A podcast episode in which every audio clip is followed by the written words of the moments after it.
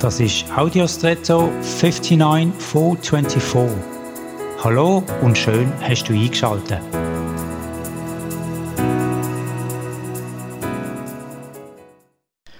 Heute gehen viele von uns ins Fitnessstudio oder sie treiben regelmäßig Sport.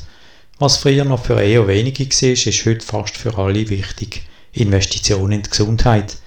Für gewisse auch nur eine Investition in einen attraktiven Körper.